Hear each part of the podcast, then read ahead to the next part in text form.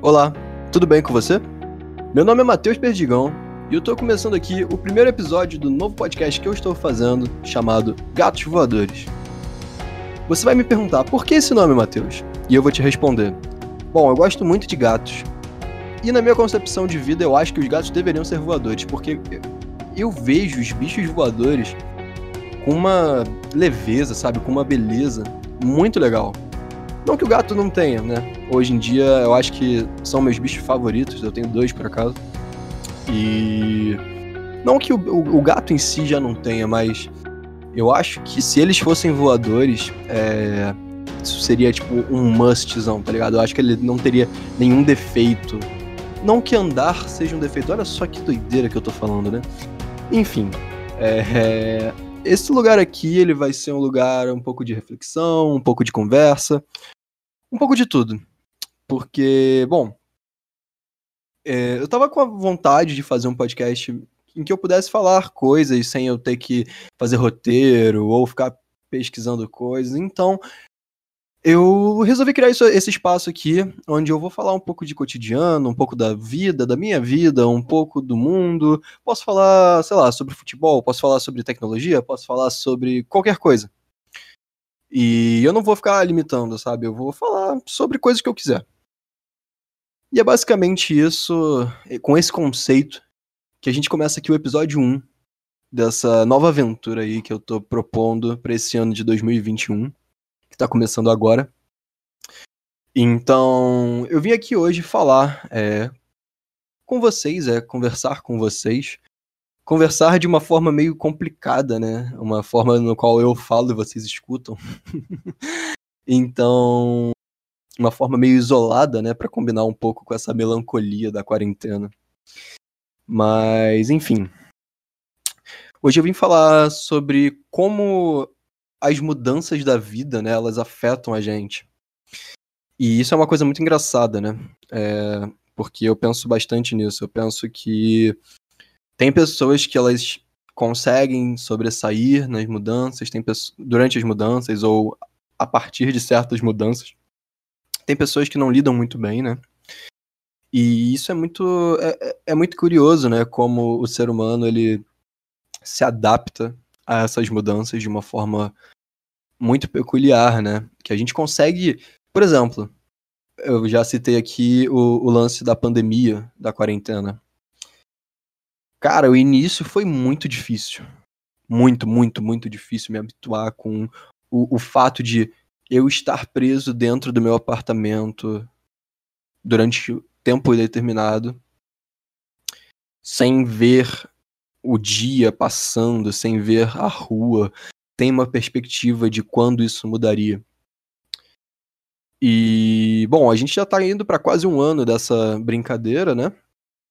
Agora com um futuro próximo aí que a gente espera ter uma vacina. Mas que a gente também tá vendo mutações completamente loucas da doença. Então a gente já não sabe muito bem como esse futuro vai ser. Mas. A, a, a quarentena aqui no Brasil começou, pelo menos aqui no Rio de Janeiro, né? Ela começou em meados ali de março, próximo ali do dia do meu aniversário. Ali lá pro dia 15, mais ou menos. Se eu não me engano, o, o lockdown mesmo começou ali no dia 15. E, cara, depois de março, ali abril, maio, eu tava pirando, pirando porque eu falei, velho, que doideira isso. Eu não, sabe, eu tô aqui sentado, trabalhando, indo pra faculdade, sentado no meu quarto, então meio que acordo, eu tô, e, e beleza. Isso foi se desenrolando, eu fui me acostumando. E hoje eu percebo que, cara, é muito bom isso, sabe? É, é muito bom ter essa facilidade de não ter de se locomover e tudo mais. Mas ao mesmo tempo, cara, faz muita falta você ver o, o a vida, né? A vida passando em si. Ver as pessoas na rua, ver a luz do dia, tipo, o sol batendo no seu rosto, né? Isso é muito louco, isso faz muita falta faz muita falta. E isso é uma dessas mudanças, assim, que. que. o ser humano ele consegue, né, se adaptar bem. Alguns, algumas pessoas conseguem se adaptar bem, não vou generalizar. Mas a gente tem essa capacidade, né, de em certas dificuldades ou de em certas é, situações a gente conseguir se reinventar, né? Os artistas começaram a fazer lives, é, o, a galera de, do delivery teve um boom foda, tá ligado? Então, esse é o tipo de coisa que eu fico muito surpreso ainda. E às vezes eu olho assim uns casos de pessoas se reinventando é, com produtos, com é, lojas online, com projetos que eu falei, meu Deus, velho, como vocês pensaram nisso? Isso é sensacional, como é que ninguém nunca pensou nisso antes, né? E, e isso é uma coisa que eu, que eu acho engraçado. É... Porque durante essa pandemia, né, durante essa, esse momento que o mundo está vivendo, é, eu saí pouquíssimas vezes. Eu tive esses esses momentos ali na, no fim ali do, de outubro, se eu não me engano, que foi quando parecia que as coisas estavam melhorando um pouco e tudo mais, e eu tive uns lampejos de sair um pouco, é, me reunir com a minha banda e tudo mais. E a gente gravava, a gente fazia, eu tava fazendo, gravando uma música, e a gente ia para estúdio e tudo mais, e tava meio que ali nas devidas normas ali de segurança, fazendo tudo certo. Mas quando eu saía assim para outros locais, eu via que, cara, eu tava entrando um pouco em crise de pânico, sabe? E eu percebi que essa mudança é, que a pandemia trouxe, no geral, ela me afetou muito.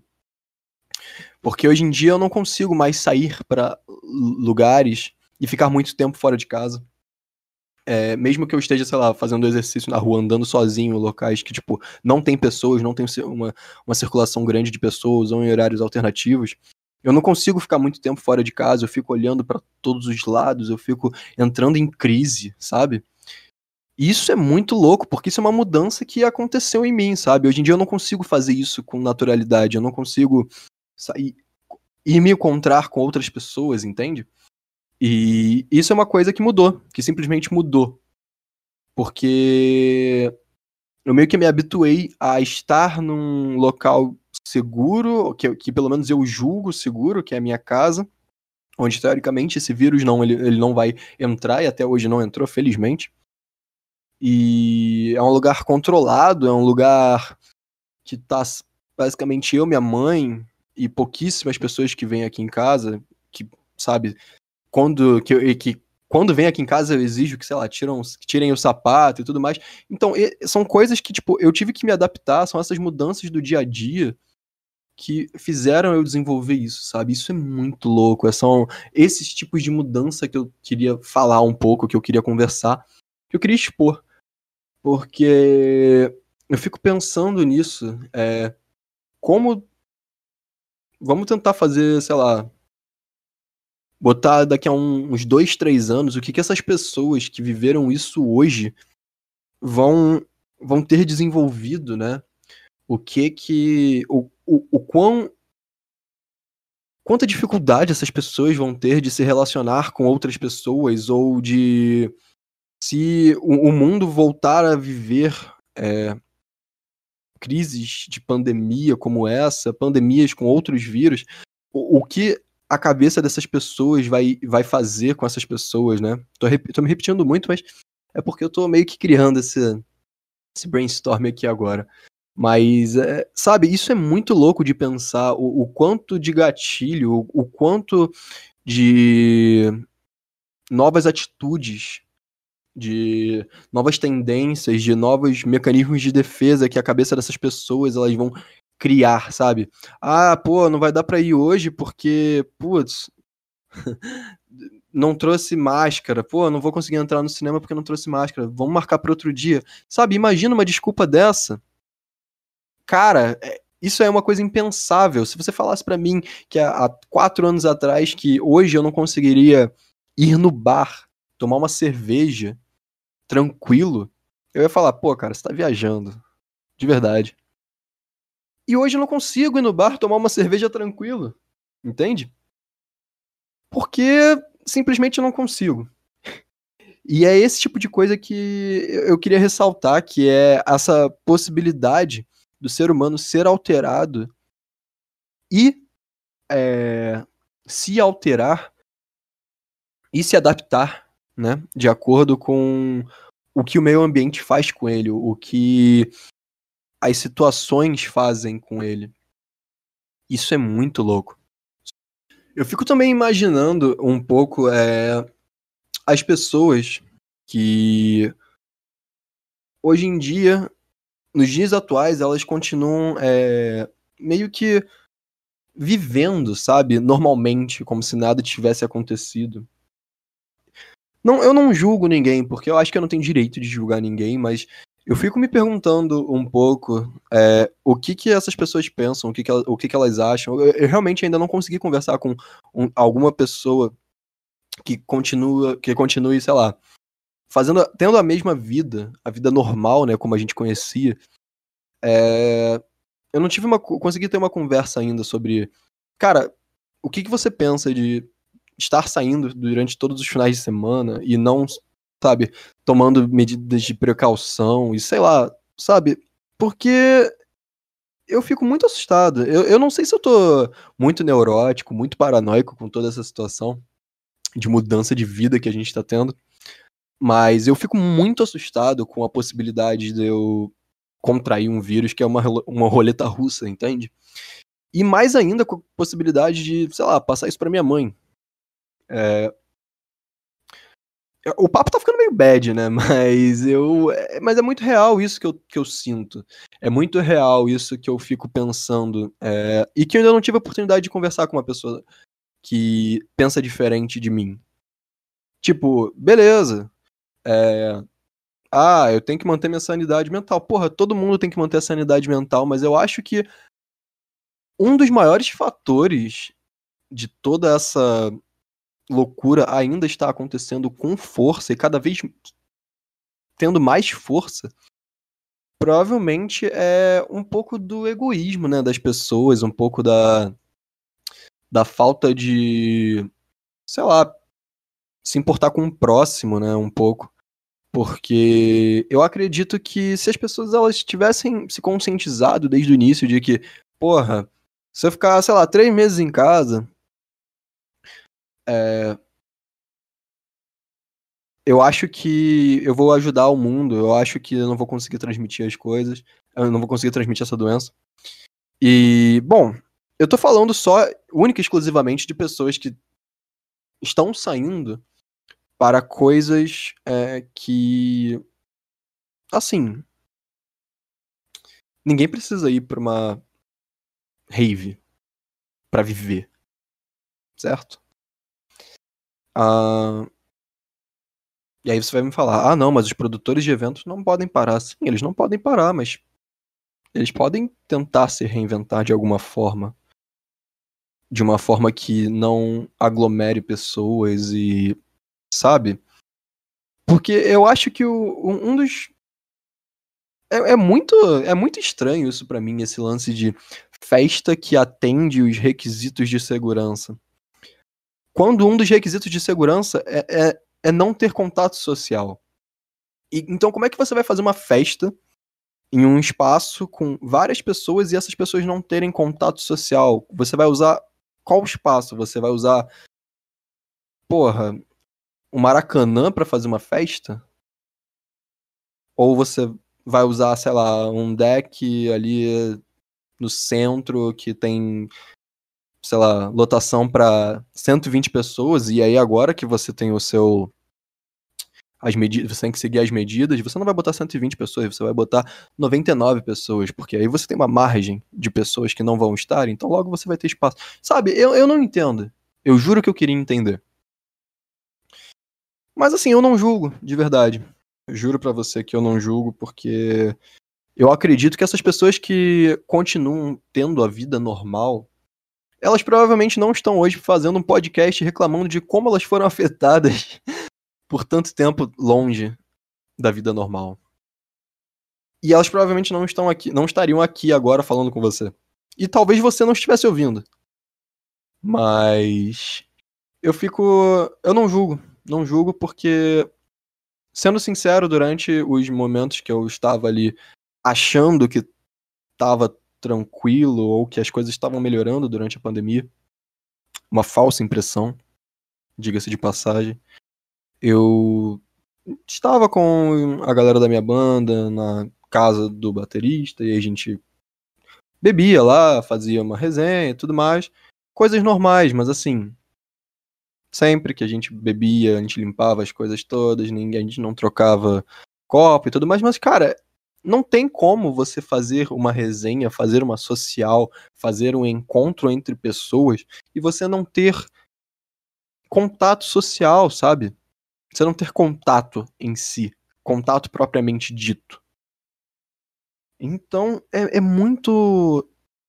É muito estranho para mim as pessoas que tentam defender esse tipo de ação.